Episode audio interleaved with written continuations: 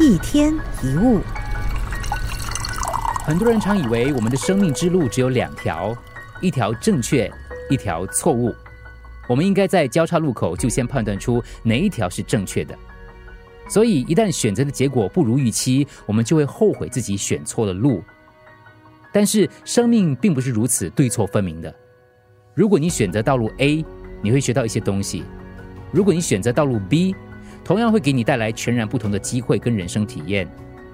决定并没有对或错，只是路线不一样。没有任何特别的秘密能够帮你做出永远正确的决定。只能说，不论你做什么决定，在当下，在当时，对你就是最适合的。或许有些选择把你带往上坡的道路，有些是下坡，但是每一条路都会引领你得到一些成长跟智慧。有些人常后悔自己做了某个选择，假如当初我怎样怎样，如果我这么这么就好了。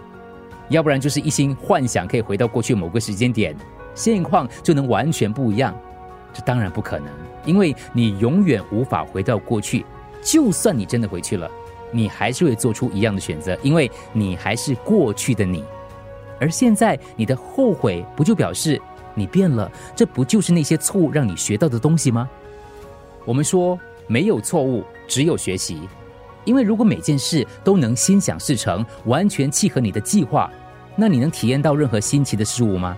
你的生命将只是无谓的成功，无止境的重复，就像打电玩游戏一样，从头到尾都没有任何关卡跟障碍，多无趣！